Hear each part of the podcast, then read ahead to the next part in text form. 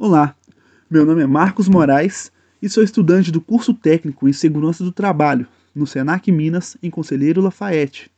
E hoje venho fazer uma breve introdução à norma regulamentadora número 10, referente a instalações e serviços em eletricidade.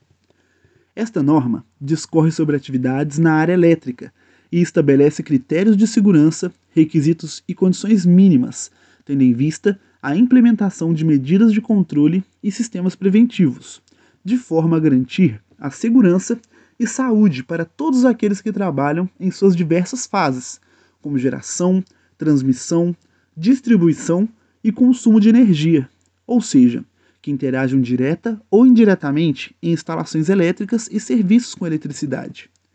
A eletricidade é um agente de risco causador de muitos acidentes, não só com danos pessoais, mas também materiais.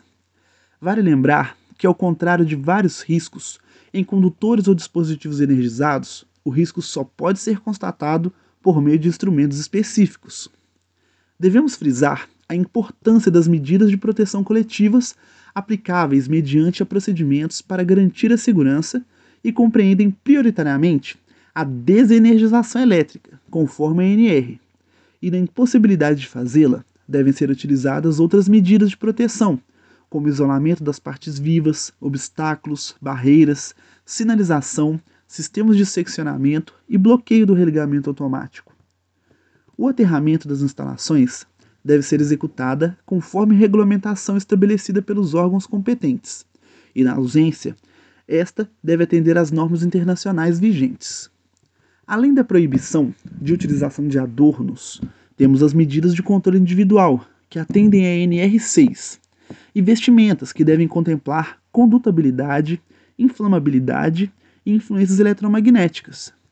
Por ser uma norma bem extensa, convido você a conferi-la para conhecer melhor sobre várias informações, como necessidade de habilitação, qualificação e autorização dos trabalhadores.